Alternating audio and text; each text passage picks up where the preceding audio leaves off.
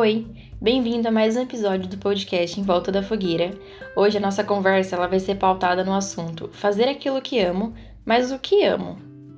Acho que é um assunto bem amplo, é bem diverso, que com certeza varia de opinião, né, de perspectiva para perspectiva. Então acho que ele dá muita possibilidade de argumentação. E é justamente por isso que hoje eu não tô sozinha. O nosso convidado de hoje é Giovanni Oia. Ele nada mais é do que a pessoa que tá sempre ali do meu lado quando eu tenho uma coisa muito doida para falar. Então é isso, espero que vocês gostem da nossa conversa e espero que faça vocês refletirem um pouquinho sobre a vida de vocês e o contexto que vocês estão inseridos. E aproveitem, bom podcast!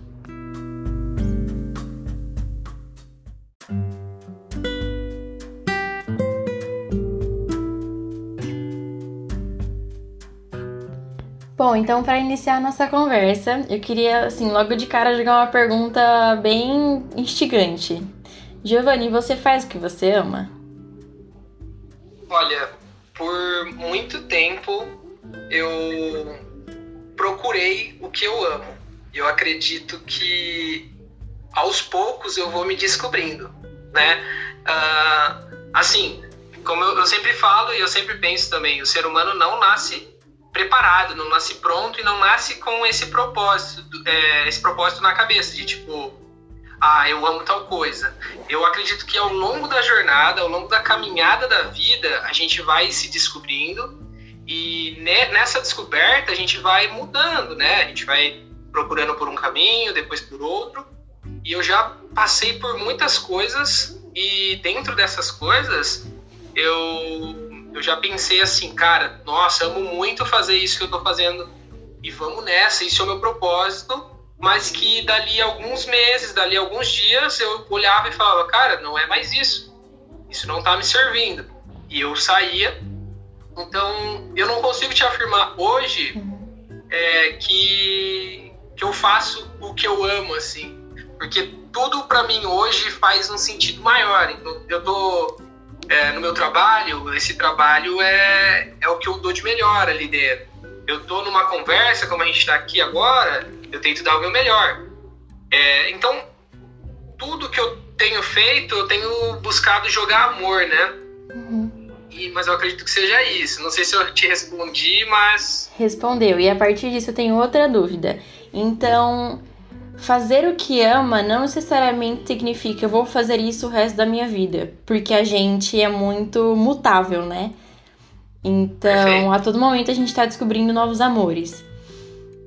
Mas o que também vem na minha mente é do tipo, quanto tempo demora pra gente descobrir aquele amor inicial, né? Porque querendo ou não, a gente tem alguns estágios na vida. E, e como que como que foi na sua vida essa descoberta, o timing, tipo, nossa, quando eu tava fazendo isso em tal idade, em tal época, tava acontecendo isso, isso, isso, e foi aqui que eu falei, putz, isso aqui eu amo. Como que foi a sua experiência? Entendi. É, antes de eu te explicar aqui um pouquinho sobre mim, eu vou falar uma frase que eu gosto muito, tá. né? E essa frase é do filósofo Nietzsche. E ele fala assim: demore o tempo que for, para descobrir aquilo que te traz virtude. Eu acredito que é bem isso. Eu acho que não existe um timing perfeito, não existe um momento decisivo, porque esses momentos são dia a dia, é, um pouco de cada coisa vai culminando para que a gente chegue e fale, cara, tô amando fazer isso daqui. Para mim, né, quando eu era mais jovem, eu pensava que eu seria um professor de filosofia, que eu seria um professor de história, porque eu sempre gostei muito de dar aula, gostei sempre muito de falar.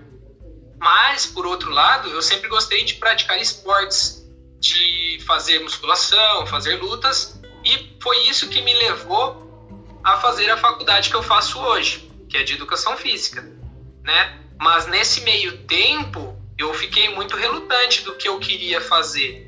E, e eu jogo aqui também outra coisa pro pessoal que tá ouvindo. Quando eu mesmo falei para mim que eu queria fazer educação física, eu não sabia onde eu estava entrando, eu não sabia se era isso mesmo, mas eu me propus a arriscar. E quando eu falei, cara, vou fazer isso, as pessoas à minha volta ficaram muito surpresas, porque querendo, querendo ou não, a educação física no nosso país é uma, é, é uma faculdade um pouco assim, negligenciada. O pessoal acredita que a gente só vai jogar bola, que a gente Sim. vai.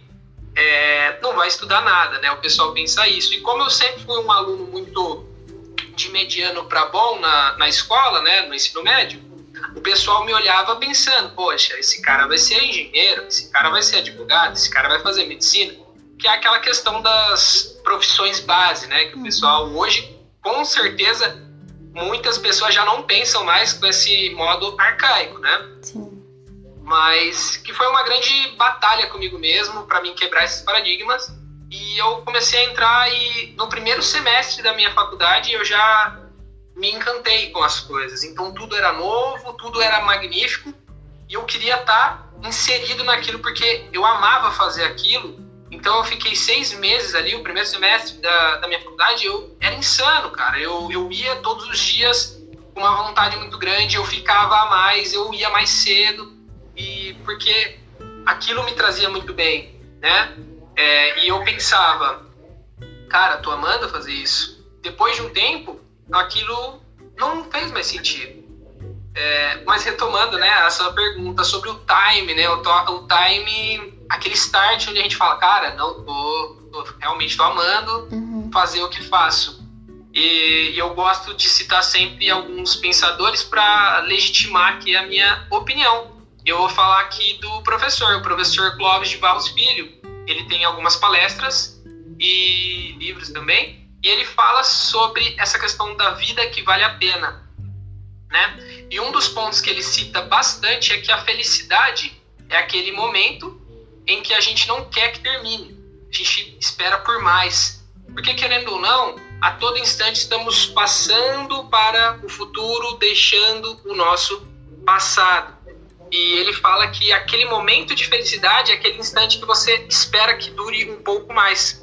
Eu gosto muito dessa definição dele e eu me lembro de quando eu era criança. E quando eu estava brincando na rua ou quando eu estava brincando com alguém, eu pensava assim, cara, daqui a pouco eu tenho que ir embora. Daqui a pouco meu pai vai me chamar para mim ir embora. Não, eu espero que ele me chame daqui dois minutos, daqui três, quatro, cinco, porque eu queria ficar ali naquele momento, nem que fosse mais 30 segundos. Eu acredito que esse é o significado da felicidade. Então, quando você estiver fazendo aquilo que te gere isso, cara, quero ficar mais 30 segundos, mais um minuto, mais. É, esses pequen... Essa pequena coisa que te segura naquele momento do agora, eu acho que é aí que você consegue falar: tô adorando fazer isso, tô amando fazer isso. E assim como você falou também, né, Beatriz, uh, a gente não tem que ficar naquele momento para sempre, cara. Então, hoje eu amo, legal, tô vivendo isso agora, mas se em algum momento aquele sentido de, de amar passar, cabe a você ir procurar outra coisa a qual possa te gerar essa grandeza de novo. O ideal para a gente é não deixar que a chama de cada um de nós se apague. E é isso. Adorei, conversa tá rendendo muito o que você falou da abertura para várias vários outros assuntos, né? Mas voltando ainda um pouquinho no começo, você falou um ponto muito interessante que eu questiono bastante, que é a questão da influência da sociedade em nós, né? Então, tem toda essa questão de fazer o que amo ou fazer o que as pessoas querem que eu ame, né? Então, eu acho que é uma, um contexto em que você tem que ter um autoconhecimento de si e um conhecimento de como funciona a sociedade para conseguir realmente é, discernir, né? Essa, essa questão do a todo momento a gente está renovando as nossas visões me encanta bastante. E, enfim, o autoconhecimento é realmente muito válido para isso. Bom, e dito isso, eu queria perguntar, né? Pedir uma dica sua para as pessoas que estão ouvindo e para mim também, porque é sempre válido. Como que a gente pode discernir o que é essa influência externa da sociedade e o que realmente vem aqui de dentro, né, do nosso coração? Legal. É... Assim, antes de mais nada, eu queria falar que eu não sou exemplo para nada disso. Tô aqui só expressando um pouquinho do que eu sinto e do que eu acho que vai agregar para você e para o pessoal que for ouvir, tá? Uhum. É, para responder isso, eu tenho algumas frases que eu sempre carrego comigo. E uma delas é a seguinte: ela funciona assim. A verdadeira viagem de descobrimento não consiste em procurar novas paisagens, e sim em ter novos olhos. Eu acredito que é muito isso. Então, às vezes a gente quer fugir demais do que a gente está vivendo, mas às vezes olhar para o que estamos vivendo com outro olhar pode gerar essa grandeza. Então, eu também sempre penso assim, Beatriz, é, tente ao máximo clarear sua visão limpar tudo que você está vendo para que aí você tome uma decisão, para que aí você sinta com consistência. Igual você falou, o autoconhecimento é a chave para isso, certo? Então, outra frase que eu também carrego aqui é a seguinte: se a sua vida for a melhor coisa que já te aconteceu, acredite, você tem mais sorte do que pode imaginar. Então, a partir dessa frase, eu sempre penso assim: a partir daquele momento que você se olha e acredita que acordar é a melhor coisa que te, te, te acontece, que vivenciar o dia a dia é a melhor coisa para você, aí sim é aquele propósito verdadeiro. Então, acredito que se o propósito for baseado apenas em conquistas, em metas, em tarefas, eu acredito que ele seja um propósito um pouco vazio Uhum. E muitas vezes o propósito vazio é o que a sociedade vai tentar te prender, vai tentar te pregar para que você viva baseado nesse sistema, porque isso te deixa mais, é, digamos que, alienado, né, em certo ponto. Então, a dica que eu dou para você, a dica que eu dou para a galera é que reflitam, se autoconheçam muito para que então saibam o que estão sentindo dentro e que não se prendam a esse sentimento, que deixe ele passar e que você flua de acordo com os acontecimentos do dia a dia. Eu sempre falo, a vida simples é a vida boa e que vale a pena ser vivida. Então não precisa de muito para viver bem. O fato de estar vivo, o fato de vivenciar, o fato de poder experienciar coisas todos os dias e como eu disse na primeira frase, não são coisas diferentes no mesmo dia, mas são olhares diferentes para o que fazemos no nosso dia a dia. E isso garante para a gente maior descoberta de si mesmo e, com isso, conseguimos nos relacionar melhor com o próximo. O meu propósito hoje é esse: buscar uma melhor atuação comigo para assim atuar com o próximo. E é isso. Gostei, gostei muito. Eu eu gosto muito de aderir, né? Aliás, de tentar aderir a essa ideia que você disse de tentar olhar ao redor, porque às vezes, muitas vezes a gente está inserido em um contexto em que em que as coisas são difíceis, né? Em que, enfim, às vezes acaba, a gente acaba é, olhando tanto de um ponto negativo para isso que as coisas ficam até piores, né? Então, realmente, se encontrar naquela situação e falar, putz, o que, que eu posso fazer a partir disso? E não pensar, nossa, se eu tivesse em tal lugar, seria assim. Porque, enfim, isso são hipóteses, né? Hipóteses, elas podem ou não vir a, a serem verdades. Então, realmente, muito isso de usar, querendo ou não, a imaginação, né? E, e ir atrás, e com garra, e não se contentar com essa visão mundana, essa visão comum que todo mundo tem de que, ah, é porque você tem que arrumar um emprego e o único objetivo da vida é conseguir um trabalho para você ganhar dinheiro e a partir daí dessa remuneração que você que você consegue através desse trabalho que você consegue ser feliz. Então, assim, o que eu vejo é que muitas vezes, durante esse período que a pessoa tá exercendo ali aquela função remunerada, ela não tá sendo feliz. Ela vai ser feliz com o resultado daquilo e aquele, aquele finalzinho vai gerar a felicidade, né? Vai despertar o amor, às vezes com esse dinheiro ela vai viajar e ela gosta muito de viajar, ou com esse dinheiro ela vai assistir um filme. Então, assim, é muito saber aproveitar o processo, né? E eu acho que é basicamente, acho que é basicamente isso. Se você tiver mais alguma coisa a acrescentar. É, sobre o que você falou, é exatamente isso, sabe? Uh, eu sempre viajei muito com a minha avó e ela sempre me trouxe um ensinamento que sempre que a gente saía para viajar, eu queria muito chegar no final. Eu falava, cara, a gente vai chegar, quero chegar logo, quero chegar logo. E para ela não. O que importava era olhar tudo que estava acontecendo, olhar a rodovia, olhar as paisagens. E isso hoje eu reflito e penso que o processo, né, a ida, a caminhada, às vezes é o processo mais prazeroso. Porque às vezes você chega lá, se diverte na viagem e depois você já logo tem que voltar. Mas se todo o processo, desde colocar as roupas na mala até sair e chegar lá, for algo gostoso, uhum. algo que você sinta prazer em fazer, nossa, então todos os dias vão ser mágicos. E eu falo isso: aquele que consegue se alegrar com o simples é o que vai ter mais chances de ser feliz. Então, a dica que eu dou também para o pessoal e até uma atividade para quem está ouvindo, né? Você falou sobre a criatividade. Uhum. E na minha faculdade a gente trabalha muito essa questão de ser lúdico, de ser criativo.